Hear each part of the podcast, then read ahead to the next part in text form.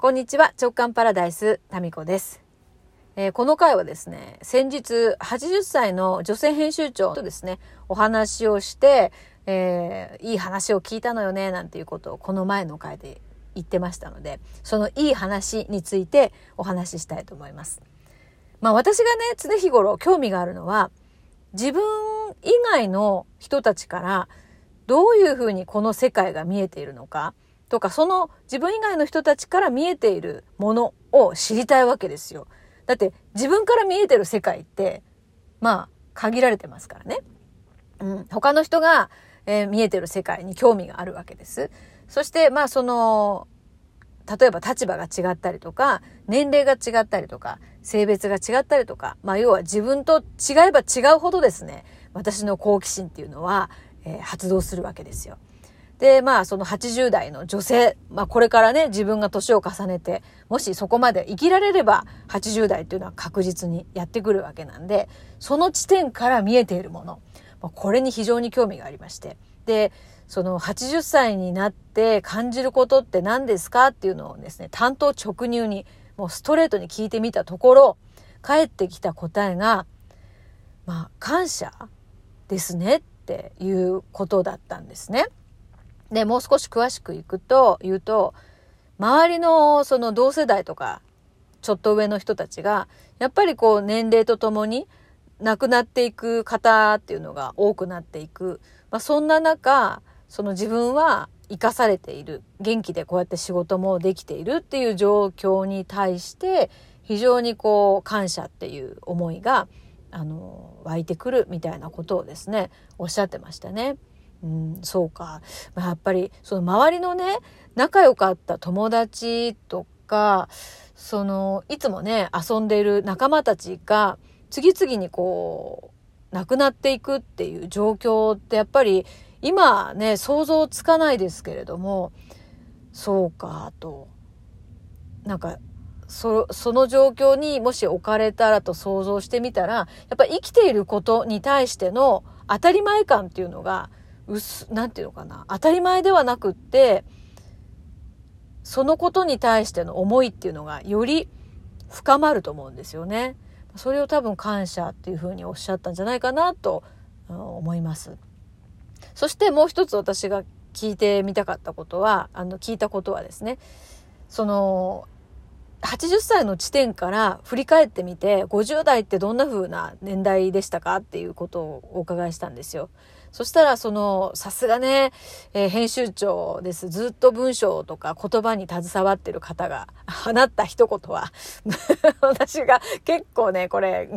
うん、記憶に残ったんですけど、うん、そうね、50代は生々しいわねっていう風な答えが返ってきたんですね。で、この生々しいっていう表現が、いやー、なかなか出なくないですか？50代は生々しいっていう。で、これはね、まあその方はね、それについて多くは語らなかったんですけど、というかまあその人と1対1で話してたわけじゃなかったので、あのじっくりとそれについてですね、生々しいとはっていうふうに聞くことはできなかったんですけど、まあ私がその言葉から、えー、勝手にですね、推測するには、生々しいって、なんか、なんかこう、し、なんていうのかな、50代生々しいっていうのが、なんか妙にしっくりくるというかですね、なんていうのかな、なんでそう感じたのか、今喋りながら考えてますけど。多分ね、20代とか10代って、言うなればみずみずしいだと思うんですよ。で、それが50代だと生々しいになるんですね。で、このみずみずしいと生々しいの違いは何かっていうと、水分量だと思うんですよ。そういう分析はいらないですか？まあ私のこれ独り言ですけど、いや、そのね、先輩からの生々しいっていう一言から、私が、その、いろいろ考えを巡らせた内容です。みずみずしいはほら、水分量がある。で、水分量が多くあるっていうことは、もしかしたらだけど、その、その水分量は何かっていうと、希望とかさ、夢とかさ、何か、そういう期待値ですよね。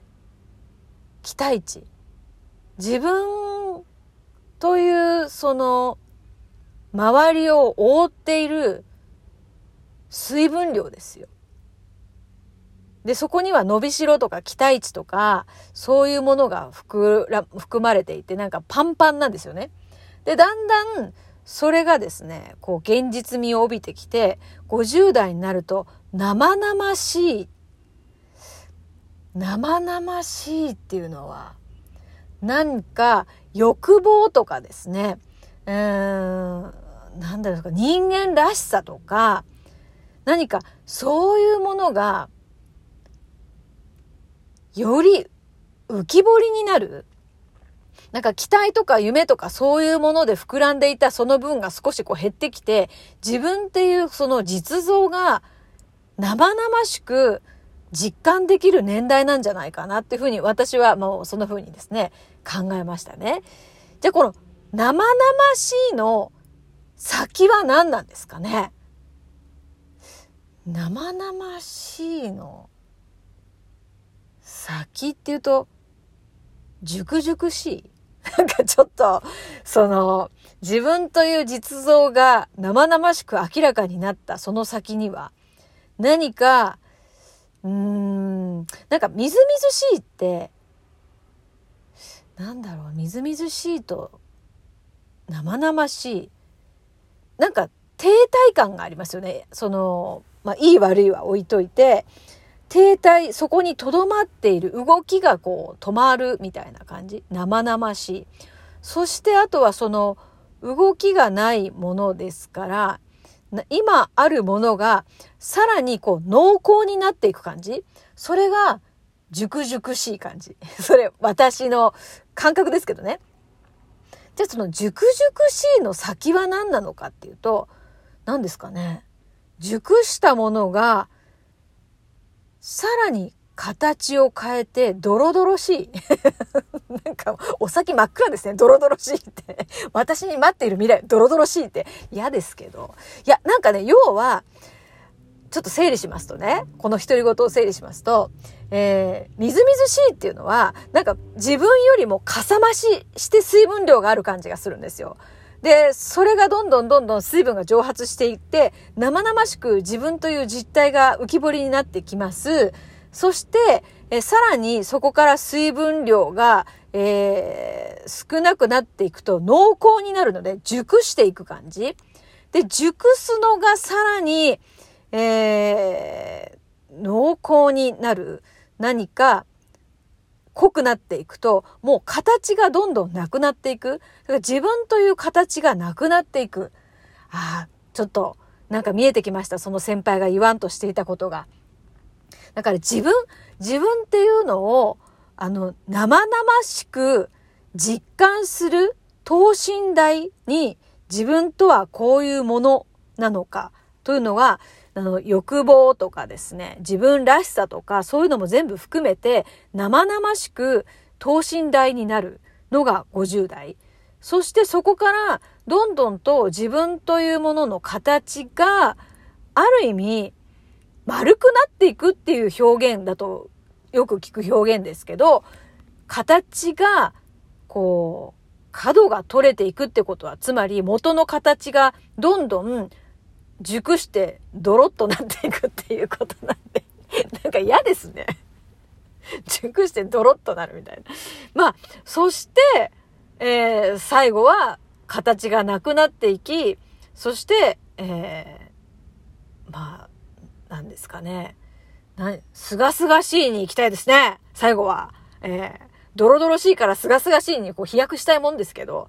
まあ、そういうふうにですね、何か、うん、生々しいっていう言葉から私はですね、今ね、ちょっと思いを巡らせてみました。うん。で、その40代っていうのは、じゃあ何だったんですかっていうふうにその前にね、ちょっと聞いたら、40代っていうのは、老いっていうのを、老い、老いることをね、体感としてみんなこう、実感をもってして、なんでかな、その、実感があるというか、実感を感じるはじ、感じ始める世代で、で、それに対して、なんとかね、うん、その老いを受け入れずに、なんとかそれに逆らおうという、そういう思いが40代ではあって、なんとかしようと。で、50代になると、何かそういうのが、こ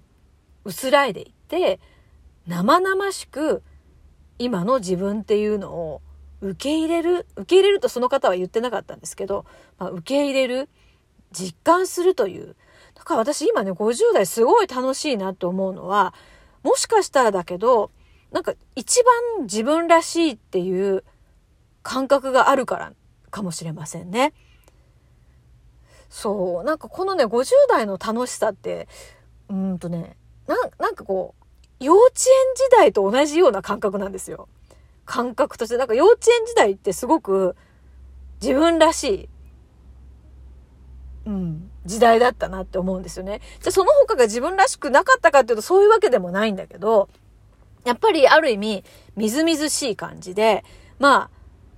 いろんなそこの、こんな風にもなれるんじゃないかとか、みずみずしいですから、もう、水の要素がいっぱいだからね、いろんな形になるんですよ、きっと。だけど、水分が蒸発するとやっぱり生々しい。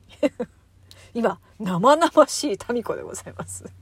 そっから熟々しくなり、ドロドロしくなりますから、あまあ今ね、えー、仲良くしていただいている皆様は、ぜひ、あの、ドロドロするまでですね、お付き合いいただければなと思います。いや、本当いや、もう一回その先輩に会ってですね、この話をですね、じっくりしてみたいですね。ということで、タミコの独り言でございました。それではまた。